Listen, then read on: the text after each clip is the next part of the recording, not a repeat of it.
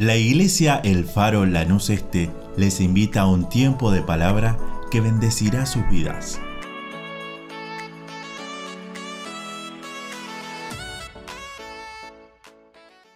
En este Día de la Familia me gustaría compartir justamente, abrí tu Biblia en el libro de Génesis, capítulo 12, y vamos a leer el versículo 8.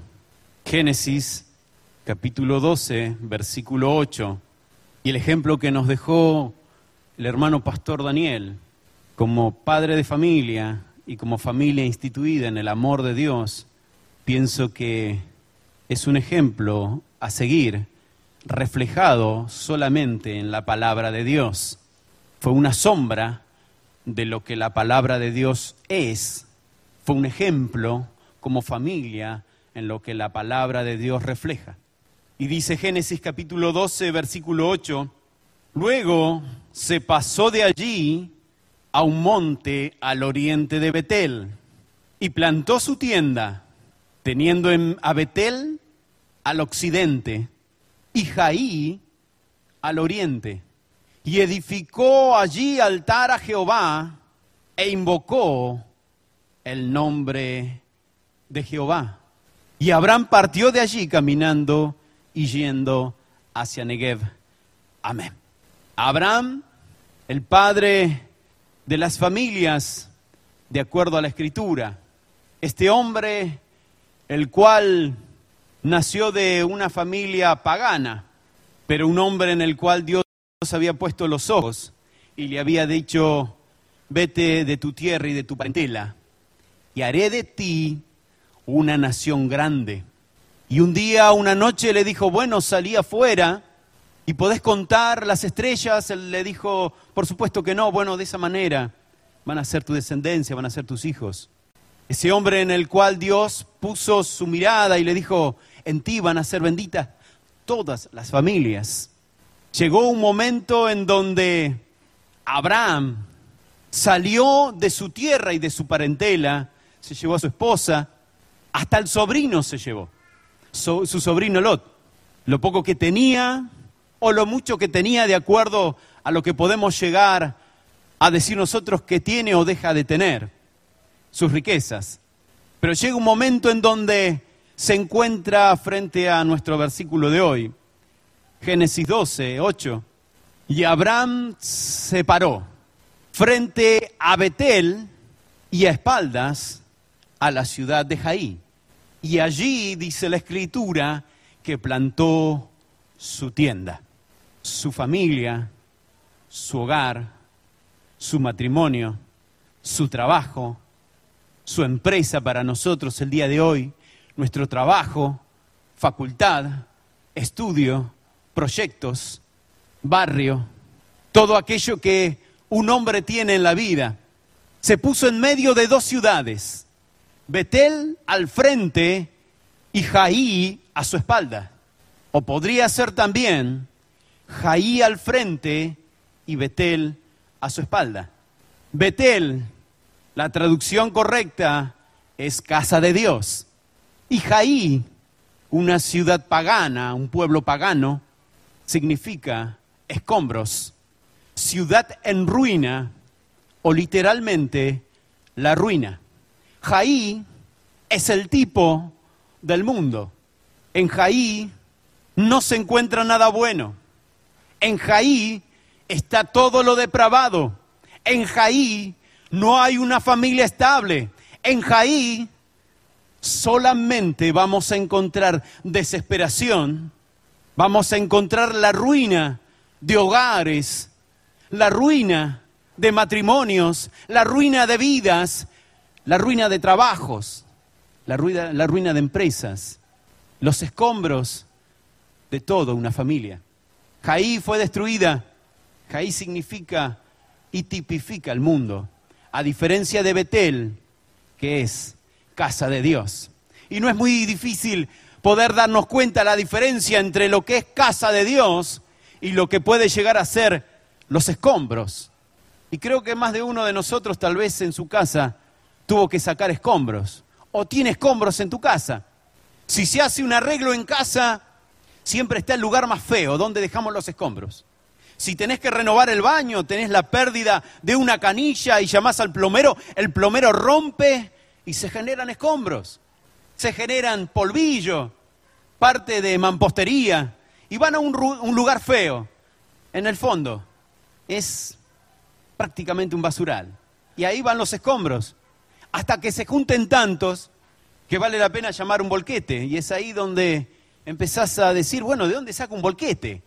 Y tal vez googleás y decís, llamás y te dicen, bueno, te dejo el volquete por una semana y se cargan todos los escombros para, llevar, para llevarse eso que, que no es agradable, eso que es desagradable en la casa, eso que no trae bendición, eso que da náuseas. Y que si invitas a alguien a tu casa, lo último que, el lugar donde lo invitas a tomar un té o un asado, es en los escombros. Todo lo contrario, pasar rápido, no quiero que veas los escombros. Si es la parte más fea de casa. Y todos queremos dar los escombros de casa. Abraham plantó su tienda en medio y dice que levantó un altar. Él tuvo que decidir o mirar la casa de Dios y dejar los escombros a las espaldas de él o darse vuelta y mirar los escombros a Jaí y dejar la casa de Dios a sus espaldas. Él tuvo que decidir cómo dirigir su familia en este hermoso día de la familia. El mundo festeja el Día de la Madre y desde ya un abrazo, un beso enorme a todas las madres. Pero me gusta decir Día de la Familia, porque hay muchas madres del corazón y muchos padres también que tienen que hacer de mamá y de papá en circunstancias muy difíciles, en situaciones complejas. Por eso es el Día de la Familia.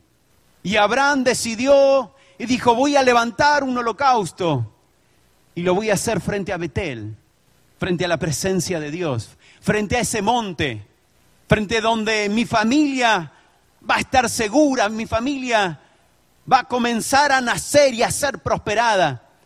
Pero de la misma manera que voy a mirar la presencia de Dios, voy a decidir dejar el mundo atrás, voy a decidir poner las espaldas a los escombros, a Jaí.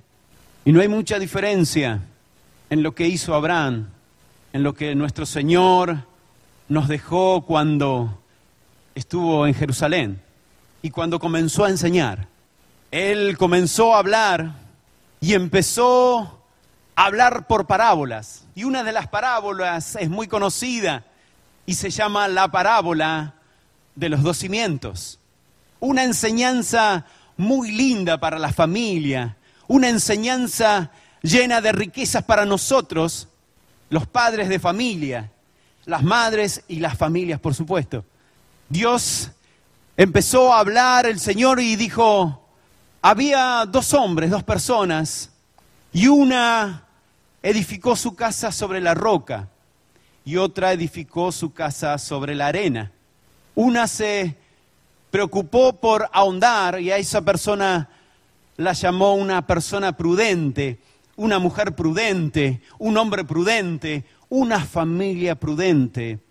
Y déjame extender y decir que se podíamos llamar también hasta abuelos prudentes, tíos prudentes, hijos e hijas prudentes, que buscaron y cavaron para hacer una casa en el mismo lugar que otra que cavó y tal vez ahondó, pero sobre la arena.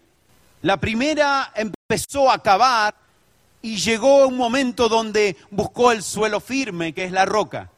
Y aquellos que tuvimos que tal vez construir, así sea una columna o una pared, usted sabe que para poder cimentar tiene que llegar a tierra firme.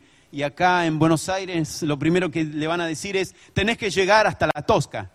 Y para llegar a la Tosca tenés que ahondar fuerte y realmente poder trabajar mucho para llegar a tierra firme.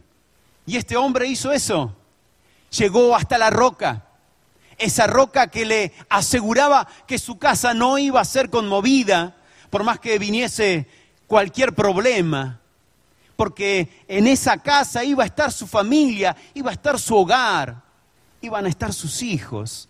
A diferencia de, del otro hombre que también empezó a cavar y empezó a ahondar, pero se conformó con solamente cavar en la arena. Simplemente algo fácil. ¿Para qué voy a ahondar hasta llegar a la roca? ¿Para qué voy a hacer un pozo tal vez de dos metros de profundidad? Si solamente estando en la superficie es lo mismo. Voy a hacer la misma base, las mismas columnas. Y el Señor lo llamó al segundo como el insensato. Una persona que no piensa, una persona que no planifica el futuro, una persona que no se da cuenta que pueden venir vientos, que pueden venir ríos, que pueden venir problemas, que pueden venir todo tipo de circunstancias, pero no hay diferencia entre lo que el primer hombre hizo con lo que hizo también Abraham. Los dos hombres, tanto el primero como el segundo, el que edificó la casa sobre la roca, cuanto como el otro que edificó la casa sobre la arena, utilizaron los mismos materiales, tal vez las mismas columnas, los mismos hierros, tal vez hasta tenían el mismo diseño de casa, pero la diferencia es que uno se preocupó por buscar el suelo profundo, mientras que el otro hizo algo sencillo. ¿Para qué ahondar? ¿Para qué buscar hasta llegar a la roca? Dice la misma Biblia, la misma escritura, que con el primero golpeó el río vinieron los vientos, la marejada golpeó y no pasó nada. Siguió firme, siguió estando en el lugar, siguió siendo la misma casa y no hubo ruina en él. Mas el segundo dice que golpearon los mismos vientos, las mismas marejadas, los mismos problemas, las mismas dificultades, pero fue grande su ruina. Tanto uno como el otro estuvieron en el mismo lugar durante años. Yo me imaginaba una casa tal vez en una ciudad cerca de las montañas, que podría ser Mendoza, y la otra en Santa Teresita, ahí cerca de la playa. Pero dice que las dos estaban cerca de un río. Es decir, que físicamente las dos estaban en el mismo lugar. No sé si eran vecinos o si había algunas cuadras, pero uno se preocupó por llegar hasta la roca. Uno se preocupó por hacer los cimientos en una base útil, mientras que el otro no se preocupó en hacerlo. Él no se preocupó en nada, solamente en ver las apariencias de decir, tengo una casa. Abraham dijo, yo voy a, a plantar mi tierra, mi tienda, perdón, pero la voy a plantar mirando a la casa de Dios y voy a dejar el mundo atrás. Voy a, a tener mi familia, voy a levantar mi tienda, voy a levantar mi casa, pero lo voy a hacer mirando a la roca, mirando a Dios. Y me ponía a pensar en esta semana que teníamos que hacer con mi familia los regalos a mamá. Y normalmente nosotros vamos todos a elegir el regalo para mamá. Y me ponía a pensar como padre y decía, ¿cómo soy como padre? ¿Cómo me mirará Dios como padre? ¿Cómo me mirará Dios como esposo? Y aún siendo esposo y padre, ¿cómo me mirará Dios en mi hogar? ¿Y cómo estoy llevando mi hogar? ¿En dónde estoy cimentando mi hogar? ¿Dónde estoy plantando mi tienda en mi hogar? ¿Cuáles son los valores que como padre, como esposo, estoy dirigiendo en forma directa o indirecta a mi familia? Muchas veces uno mira los errores de nuestros hijos y me señalaba y decía, muchas veces los errores de nuestros hijos son primeramente nuestras falencias como padre. Los errores de nuestras esposas son primeramente nuestras falencias como esposos. Nuestros errores en la iglesia muchas veces son nuestras falencias como hermano en Cristo.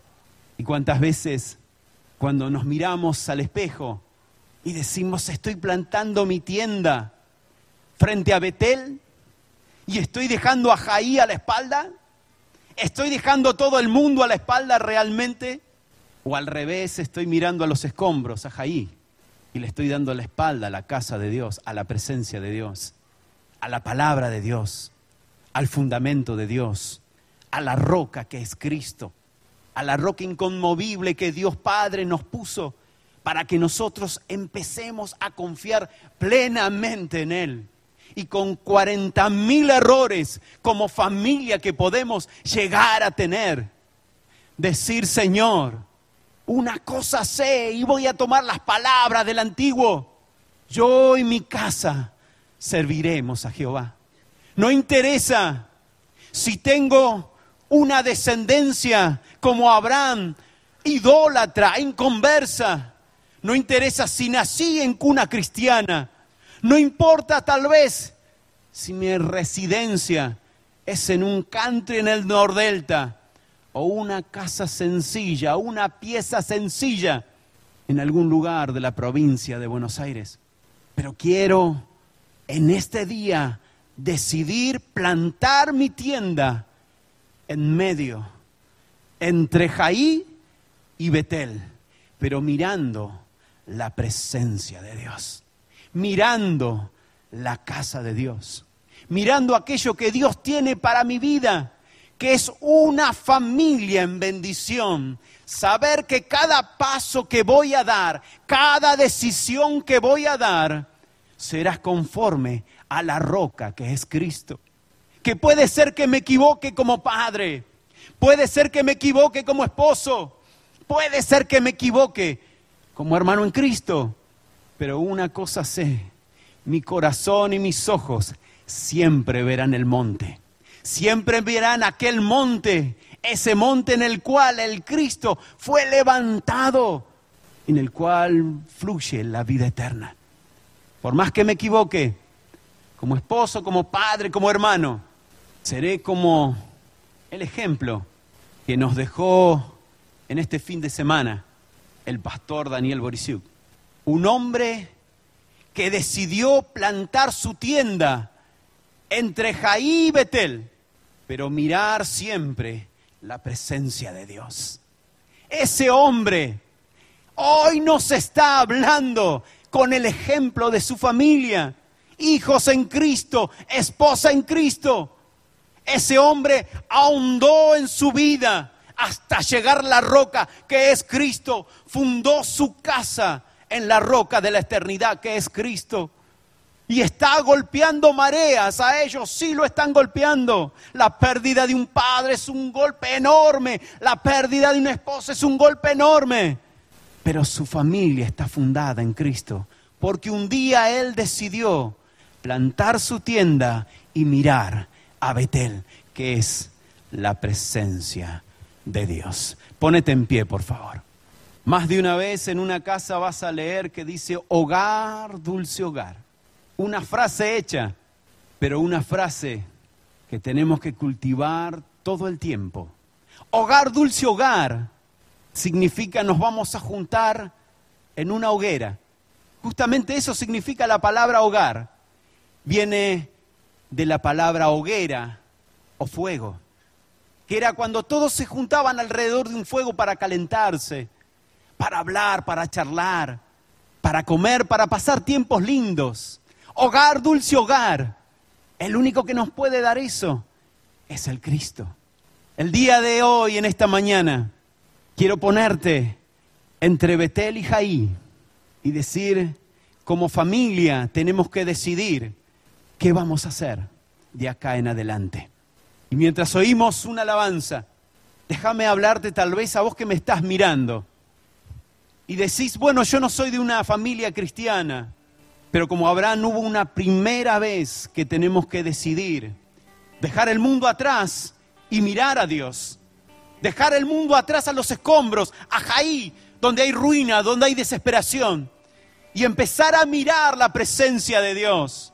Decirle a mi familia, te la entrego. Mi hogar te lo entrego, mi esposa, mis hijos, te los entrego. En este día es un hermoso día de la familia para decirle Jesús, hoy decido plantar mi tienda y ofrecer holocausto a ti, solamente para que vos seas glorificado. Cerra tus ojos. Inclina tu cabeza. Hoy estamos presentes en este culto.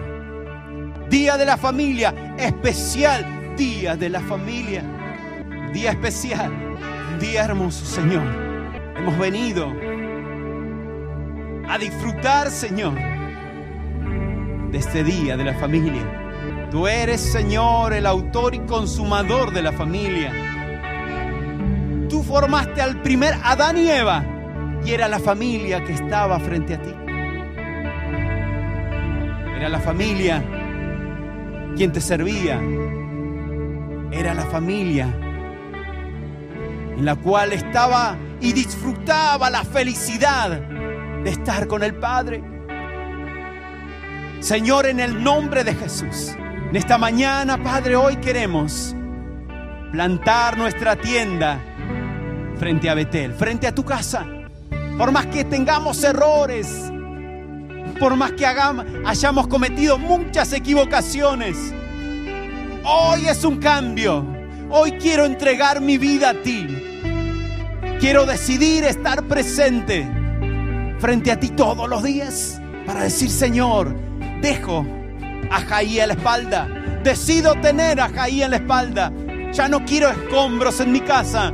Ya no quiero escombros en mi matrimonio. Ya no quiero escombros. Ya no me quiero acostumbrar a los escombros. Quiero sacarlos fuera de mi casa. Quiero que mi casa sea un jardín. Quiero que mi casa sea algo agradable para invitarte en el nombre de Jesús.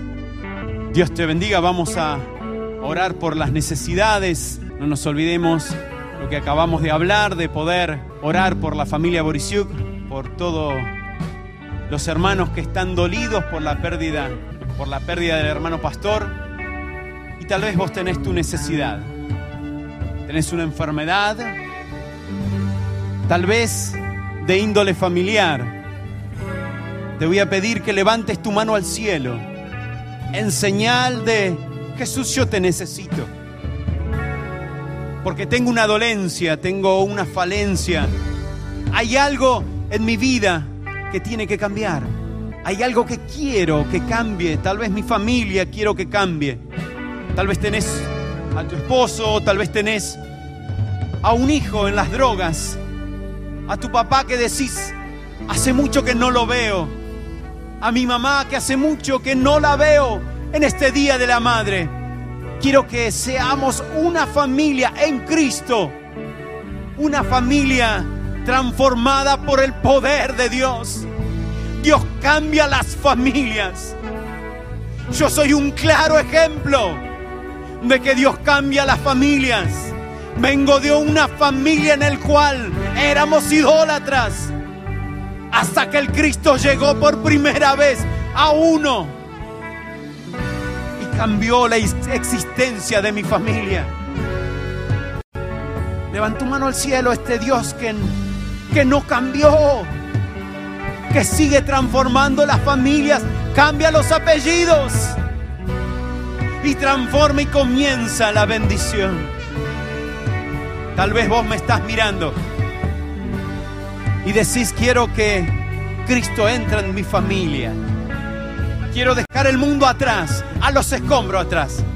Y quiero que Jesús cambie. Te voy a pedir que también levantes tu mano ahí donde te encontrás. Y decirle, Jesús, tengo mi necesidad, pero quiero que mi familia esté en Cristo. Vamos a orar, Padre, en el nombre de Jesús. En el nombre de Jesús. En este hermoso día de la madre, día de la familia. Madres necesitadas. Madres del corazón. Padres que hacen de padre y madre Dios. Que se cargan a cuesta y son hijos. Padre, en el nombre de Jesús, hermanos que muchas veces tienen que cargar con hermanos y hacen de madre, hacen de padre en el nombre de Jesús. Señor, en este día me uno con cada mano que se levanta, me uno con cada ministro, me uno con cada líder. Padre, para poder orar por las necesidades, las necesidades que fueron presentadas, Señor, vía online y las necesidades que están en este buzón. Señor, en el nombre de Jesús, levanto este buzón en el señal, Señor, diciendo, tú eres aquel que cambia circunstancias, que cambias familias. Señor, tú eres aquel que nos das la luz para poder ahondar hasta la roca. Esa roca que no cambia. Esa roca que eres tú, mi Cristo. Esa roca que por más que pasen años, que por más que vengan tormentas, que por más que vengan todos los problemas, Señor, siempre estaremos firmes, firmes en ti, firmes en la roca, firmes en lo que tú nos has enseñado y nos has dejado. Padre, en el nombre de Jesús, gracias Señor, gracias Padre por todo, en el nombre de Jesús de Nazaret. Amén y amén.